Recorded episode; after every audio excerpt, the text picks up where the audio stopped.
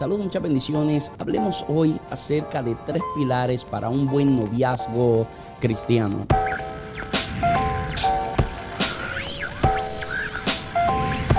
Antes quiero crear una plataforma y luego entramos en lo que son esos tres pilares para un buen noviazgo cristiano. Creo que una de las cosas más importantes en la vida es no saltarnos etapas.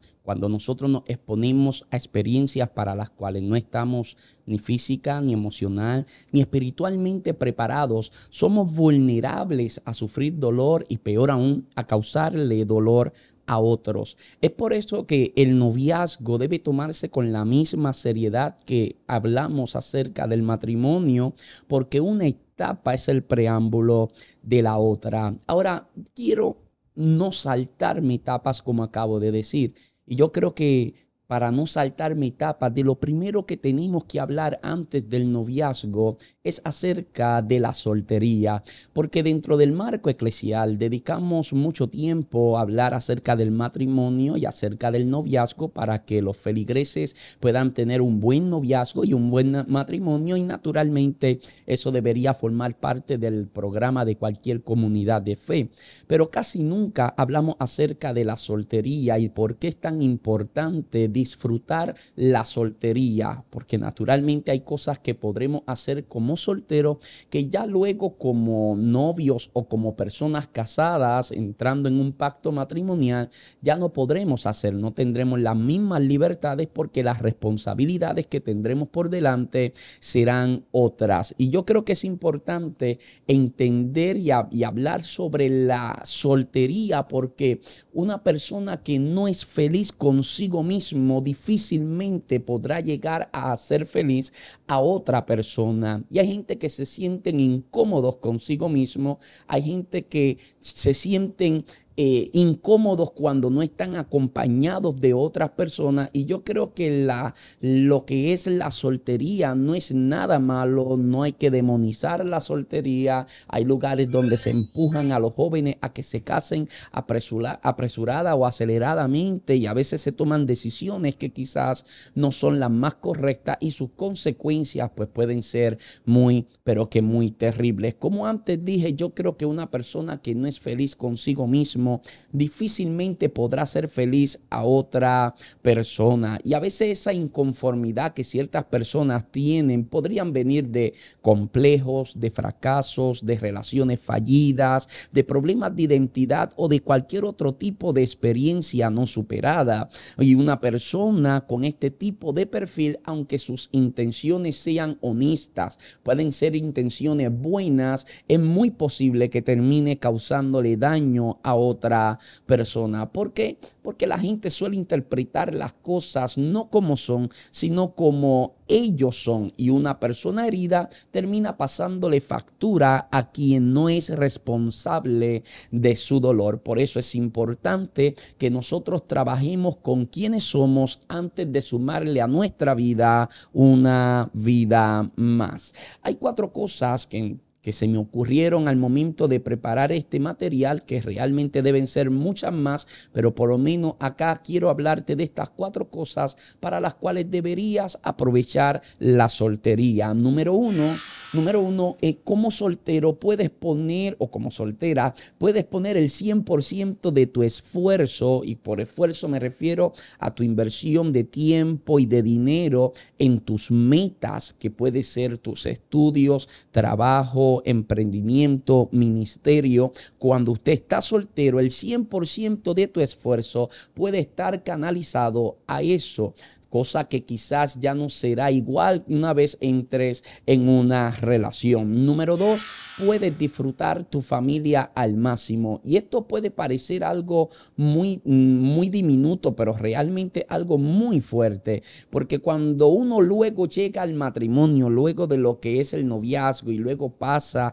al matrimonio, eh, naturalmente son dos familias o, o dos personas que vienen de dos familias distintas y naturalmente en los días festivos como acción de gracias, Navidad, este tipo de días festivos donde las familias acostumbran a reunirse, tendremos que dividirnos porque la balanza no estará inclinada a una sola de las partes, sino que como matrimonio o como familia ya bien establecida, tendremos que compartir con los de este apellido y con los del otro apellido, pero no puede ser el 100% del tiempo a una sola de las partes, a no ser que que la otra parte no tenga familia en el lugar en el que están residiendo. Y hay momentos donde usted va a extrañar muchas cosas que debió haber disfrutado cuando todavía vivía en casa eh, de sus padres o cuando usted simplemente era soltero.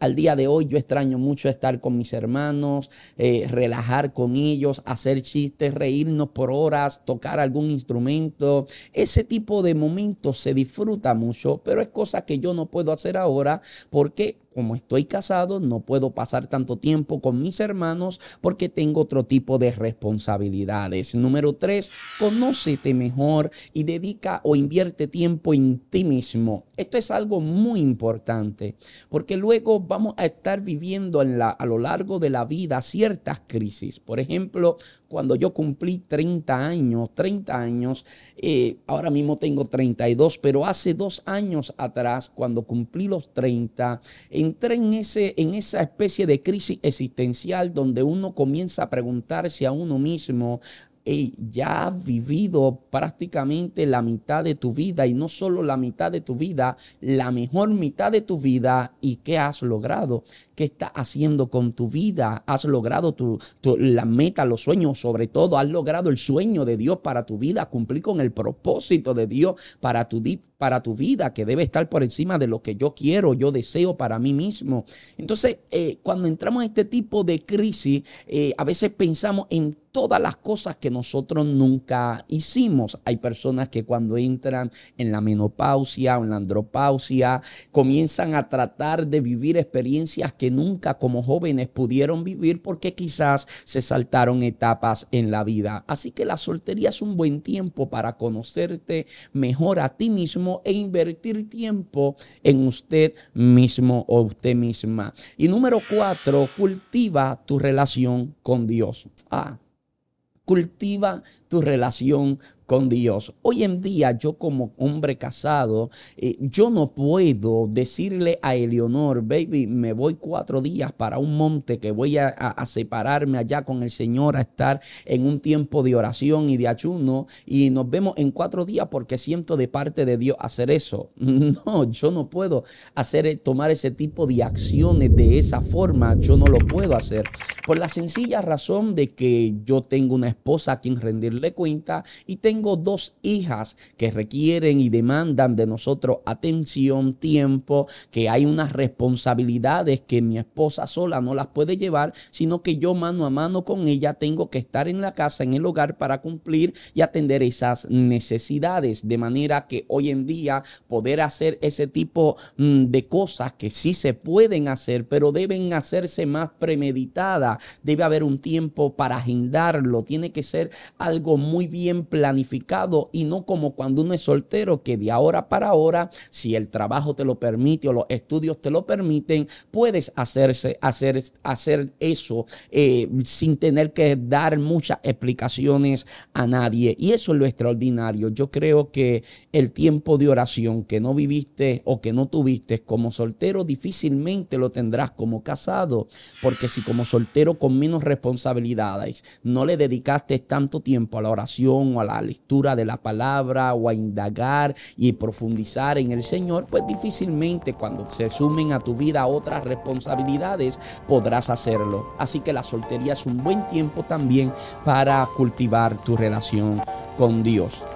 Antes de proseguir, quiero invitarte a que te suscribas a este canal si es que todavía no lo has hecho. Quiero agradecer a los que están ahora mismo escuchándonos en el podcast Legado. Los que nos ven desde YouTube sepan que este contenido está en todas las plataformas de podcast, entiéndase Apple Podcast, Spotify, Anchor y por ahí para abajo todas esas aplicaciones nos consiguen como Legado. Y los que me están escuchando en Legado sepan que acá en el canal nuestro de YouTube que encuentran como José Luis Torres, mi canal personal, estamos también eh, compartiendo esta experiencia, pero también una experiencia más audiovisual, una experiencia mucho más completa. Así que ya sea que estés acá en YouTube o que estés acá en el podcast legado, escuchándonos en formato audio solamente, quiero invitarte a que te suscribas ya sea al podcast o al, o al canal de YouTube. En ambos te puedes suscribir completamente gratis, lo puedes compartir para que sea de bendición a la vida de alguien más. Ahora sí, continuemos con lo que estábamos hablando. La amistad antes del noviazgo para mí es muy importante.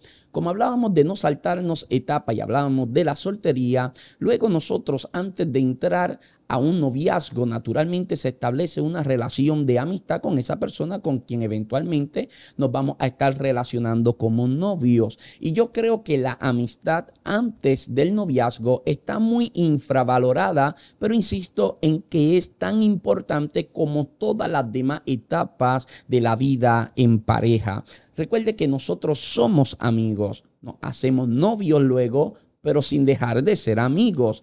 Nos casamos, pero sin dejar de ser novios, sin dejar de ser amigos. Nos volvemos padres, pero sin olvidarnos que somos esposos, que somos novios, que somos amigos. Estas son cosas que nos seguirán acompañando por el resto de nuestra vida y yo creo que si perdiéramos eso, terminaríamos perdiendo el enamoramiento entre la pareja. Ahora, hoy en día se le ha estado restando mucha seriedad al noviazgo y una de las frases más trillada es que eh, es mejor que se rompa un noviazgo a que se rompa un matrimonio. Y esta frase lo escucho mucho entre grupos de jóvenes cristianos. Es mejor que se rompa un noviazgo a que se rompa un matrimonio. Y yo estoy totalmente de acuerdo. Es mejor que se rompa un noviazgo a que se rompa un matrimonio. Pero el problema es cuando esta expresión la usamos para justificar los malos manejos y el desenfreno que ciertas personas puedan estar llevando en su vida y en su conducta. Porque decimos es mejor que se rompa un noviazgo a que se rompa un matrimonio, pero no debería ser así. ¿Por qué no debería ser así? Porque no hablamos de cosas, estamos hablando de gente. Y cada vez que se rompe un noviazgo, estamos hablando de personas que quedan profundamente heridas, marcadas, decepcionadas, desilusionadas. Y cuando usted comienza a mirar, esto termina dejando secuelas que en algunos casos le, acompañarán por el resto de su vida y pueden hasta afectar negativamente el resto de sus próximas relaciones. De manera que usted puede decir es mejor que se rompa un noviazgo a que se rompa un matrimonio, pero no debería ser así porque no hablamos de cosas, hablamos de personas y no puede usar esa expresión para justificar el hecho de que te estén manejando con desenfreno, tratando a mujeres o tratando a hombres como si fuesen cualquier objeto. Así que vamos a entrar ahora a lo que son los tres pilares del noviazgo o para un buen noviazgo cristiano. Ahora, quiero hacer la aclaración de que no son los únicos pilares, no es que es lo más importante. De seguro usted encontrará mucha más información que quizás sea más importante y relevante que la que voy a estar comunicando a continuación, pero por lo menos se me ocurrieron estos tres pilares para compartir con ustedes. El pilar número uno es la comunicación efectiva. Yo creo que lo que no se resuelve hablando a tiempo puede terminar convirtiéndose en la causa de crisis futuras. Pero para una comunicación efectiva necesitamos varias cosas importantes. Número uno, ser intencionales al momento de comunicarnos. Recuerde que las conversaciones más importantes de la vida terminan dándose ocasionalmente y en la enorme mayoría de las veces ya es tarde para ese tipo de conversación. Por ejemplo, cuando se habla de sexualidad, muchas veces en las familias cristianas se empieza a hablar de sexualidad después de un embarazo, después de una caída o de una falla moral, me refiero. Y es triste porque quizás ya es demasiado tarde para hablar mm, de eso. Si se hubiera tenido la conversación unos años antes o un tiempo antes,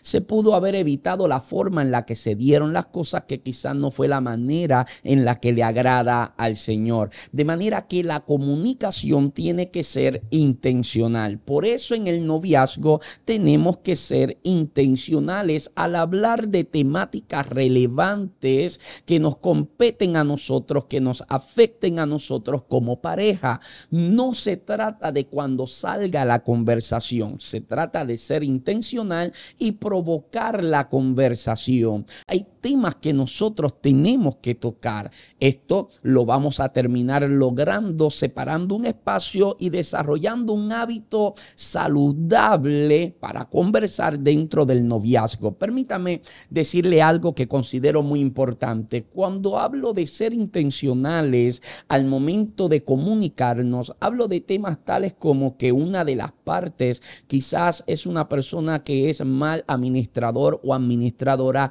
del dinero. Una de las personas es muy ociosa ocioso, es muy vago, no es responsable, es una persona que promete y nunca cumple. Este tipo de conversaciones tenemos que tenerlas en el noviazgo porque usted no puede esperar a ir al matrimonio para luego comenzar a trabajar con esas cosas. No, esas cosas tenemos que empezar a trabajarlas desde el noviazgo. De manera que hay cosas que nosotros tenemos que señalar desde el comienzo del noviazgo y eso se hace intencionalmente. Quizás hay algo que me incomoda de ella o a ella hay algo que le incomoda de él y como está en esa etapa de enamoramiento y como cada, cada día que lo veo, que la ve, lo que ve estrellita y corazones, dice, eso lo hablamos luego o ya llegará el día de tener esa conversación. No, tienen que tener esa conversación, porque si es vago ahora, será vago toda la vida, a no ser que tengamos esa conversación. Quizás la persona no, no, no se maneja de la forma correcta en cuanto al manejo de finanzas y hay que tener esa conversación desde ahora. De manera que, número uno, debemos ser intencionales. Número dos, debemos ser transparentes para tener una buena comunicación efectiva. Luis Palau decía que uno de los muchos problemas matrimoniales que, discúlpeme, me trabé ahí, que muchos de los problemas matrimoniales provenían a causa de cosas que nosotros callábamos desde el noviazgo. Por eso es importante que no te ciegues por el enamoramiento, porque pudieran ser cosas tontas como una manera de expresarse, como en la forma en la que trata a otras mujeres o a otros hombres, o cosas tan serias que involucren el carácter de la persona. Pero hay cosas que desde el noviazgo deberíamos hablarla y hablarlas con transparencia. No es decir, yo creo que esto no es correcto. No, a mí no me gusta que tú te manejes de esta forma. ¿Por qué? Porque siento que me faltas el respeto a mí, porque siento que no es la forma correcta, porque siento que si queremos un noviazgo serio que apunte a un buen matrimonio, como matrimonio, una persona tan desorganizada o que sea tan mal administrador, quizás no tengamos el mejor de los matrimonios matrimonios y hay que hablarlo con transparencia. ¿Por qué con transparencia? Porque tenemos muchos jóvenes que, y hablo más allá del género, él o ella, muchas veces ven la otra parte en su pareja mm, cosas que no le agrada y dice, esto yo lo hablo después, esto yo lo dejo para después. Igual cuando nos casemos todo se va a resolver. Y hay algo que debemos comprender y es que el matrimonio no soluciona el carácter corrompido por el contrario, el matrimonio lo libera en su totalidad. Es decir, ni tú ni el matrimonio son un centro de rehabilitación para cambiar a nadie hay cosas que las tienes que hablar desde el noviazgo y tienes que ser intencional y hablarlo con total transparencia. ¿Por qué? Porque no podemos ver el matrimonio como si fuera un centro de rehabilitación para que esa persona pueda cambiar. No, hay que hablarlo desde ahora para que podamos entrar al matrimonio dos personas que quizás no somos perfectos, pero que estamos trabajando en esas áreas donde todavía tenemos ciertas deficiencias. El matrimonio no va a solucionar el carácter corrompido. Y se lo digo con el mayor de los respetos, amado, el mayor respeto posible. El matrimonio no soluciona el carácter corrompido, por el contrario, lo va a liberar en su totalidad. Ahora, hablando con transparencia, nosotros vamos a descubrir si hay compatibilidad. Y esto es interesante porque no son los gustos lo que nos hace a nosotros compatibles. O sea, ser compatible no es que a ella le gusta Cristín de Clario y a mí me gusta Cristín de Clario. No es que los dos somos fanáticos de Barack. Mm, ser, ser, compatible no es que los dos nos encanta Elevation Worship. O sea, nosotros tenemos que salir de esa mentalidad. Ser compatible no es que los dos les gusta la misma comida, el mismo color de ropa. No tiene que ver con eso. La compatibilidad se tiene, se, se logra ver más en los intereses y en la visión de vida que cada uno puede tener por separado y ver cómo esas visiones y esos intereses y esa forma de proyectarse y de trabajar es compatible del uno con el otro. Por eso hay algunos temas importantes que debemos trabajar en el matrimonio, en el, discúlpeme, en el noviazgo. Temas de conversación que debemos tener en el noviazgo. Bueno, hablar sobre matrimonio, porque no estamos aquí para pasar el rato, no. Si usted me ama y yo le amo a usted, pues vamos a ir en serio y esto simplemente es el preámbulo para que pasemos el resto de nuestra vida juntos. Se habla de matrimonio, se tiene que hablar de la visión sobre el futuro, tenemos que hablar de lo que es la vida familiar hablar acerca de finanzas, hablar acerca de ministerio y otros temas parecidos a esto que nos ayudarán a nosotros a poder encontrar en qué nosotros somos compatibles. Pero permítame explicarle algo acerca de cuando dos personas son compatibles. Cuando nosotros tenemos una comunicación efectiva que tiene que ser intencional y con transparencia, terminaremos descubriendo diferencias que nos suman. ¿Qué son diferencias que nos suman? Bueno, por ejemplo, cosas en las que ella no se parece nada a él, pero justamente ese tipo de diferencias comienzan a sumarle a ellos. Por ejemplo, los, los temperamentos. Quizás ella es colérica y él es, él es melancólico y cuando usted mira, usted no puede decir, no, es que son muy distintos. No, no es que sean opuestos, es que eso es bueno porque donde uno es débil, el otro es fuerte en el manejo de las finanzas, quizás, donde uno es muy estructurado y quizás el otro no es tan estructurado, uno puede ayudar al otro. Pero si ambos tuvieran las mismas carencias, las mismas deficiencias, entonces se complicaría mucho más que juntos puedan sobresalir y superar ese tipo de conflicto. De manera que teniendo una comunicación efectiva, que insisto, que es siendo intencional al hablar y hablando también con transparencia, terminaremos descubriendo diferencias que nos suman. Así que el primer pilar para un eh, noviazgo cristiano saludable es la comunicación efectiva. Número dos, el respeto. Cuando hablamos del respeto, tenemos que comprender que las buenas relaciones interpersonales siempre tienen como fundamento el respeto. Y el respeto comienza a verse desde muy temprano en la relación. Por ejemplo, cada familia representa un microuniverso y todas son mm, diferentes todas son diferentes. Eleonor viene de una familia con sus propias experiencias, viviendo en unas condiciones, y yo vengo de otra familia con otras experiencias, viviendo en otras condiciones, con contextos completamente distintos. Cuando dos personas se enamoran, es importante comprender que el amor no se trata de cambiar al otro para que encaje con el concepto que yo tengo de lo que es una relación sino que se trata de que juntos podamos crecer y madurar y aprender continuamente en el camino. Hay cosas que Eleonor las vivió de una forma, se las enseñaron de una forma, que a mí me las enseñaron de una forma y las viví de otra forma. Y yo no puedo vivir la vida tratando de convertirla a ella en Torres, porque ella, ella es Arroyo, Arroyo Sepúlveda, yo soy Torres de Jesús. Y el matrimonio no se trata, o el noviazgo no se trata de que Eleonor sea cada día más Torres de Jesús, se parezca más a los Torres de Jesús, ni tampoco el matrimonio se trata, o el noviazgo se trata trata de que cada día José Luis sea más arroyo sepúlveda. No se trata de eso, sino que se trata de nosotros poder identificar las virtudes en cada una de las partes y todo lo que es bueno, lo justo, lo honesto, nosotros poder seguir cultivando y poder implementar en nuestra relación. Hay cosas importantes que nosotros tenemos que aprender a respetar y quise comenzar creando esa plataforma de que cada familia representa un micro universo porque hay cosas tan sencillas como por ejemplo Aquí en Puerto Rico se come mucho arroz con salchicha y habichuelas guisadas, una de mis comidas favoritas, a mí me encanta. Y en la escuela lo comía mucho y de casado siempre lo he hecho mucho. Me gusta mucho lo que es el arroz con salchicha y la habichuelas guisadas. Y en la casa de Eleonor se hacía arroz con salchicha y habichuelas guisadas más carne, le ponían pollo, chuleta.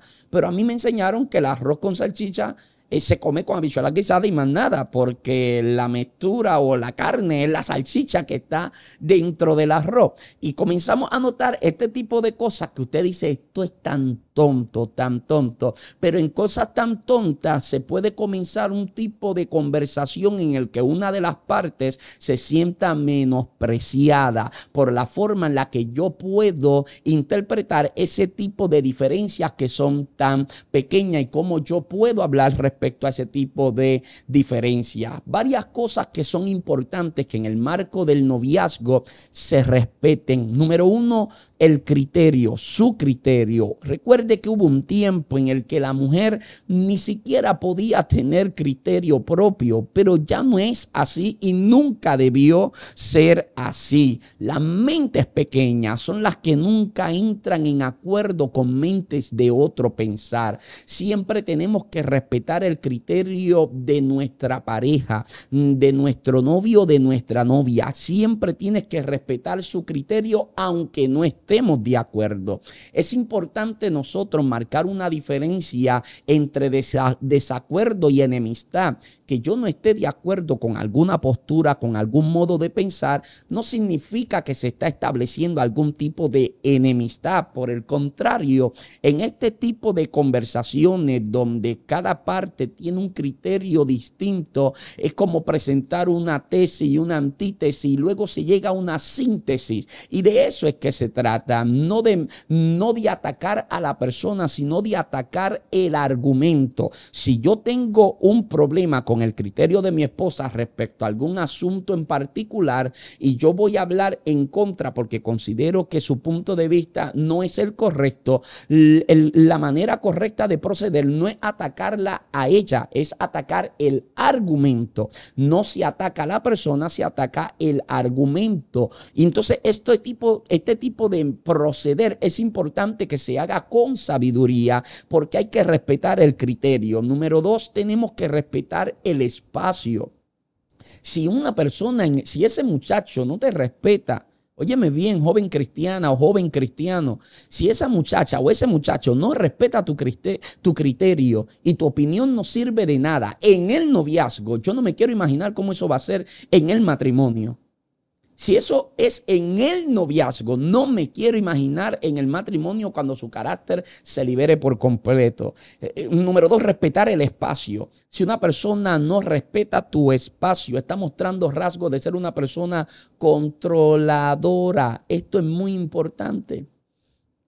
Esto es muy importante. Tu espacio en las redes sociales, tu espacio en tu hogar, en el compartir con tu familia, tu espacio personal esto se tiene que respetar. Y nosotros no podemos normalizar que una persona esté controlando tus redes sociales, no podemos normalizar que una persona tenga el control de, todo lo que tú haces, no podemos normalizar que una persona tenga el control de a dónde tú puedes ir, de a dónde tú no puedes ir, sin que, se, sin que haya un acuerdo mutuo, sino que, que sea impuesto. No, no, eso no se debe aceptar ni se debe normalizar, porque eso simplemente está mostrando un perfil de una persona controladora. Y si ella se maneja de esa forma o él se maneja de esa forma, debería despertar algunas alarmas en usted.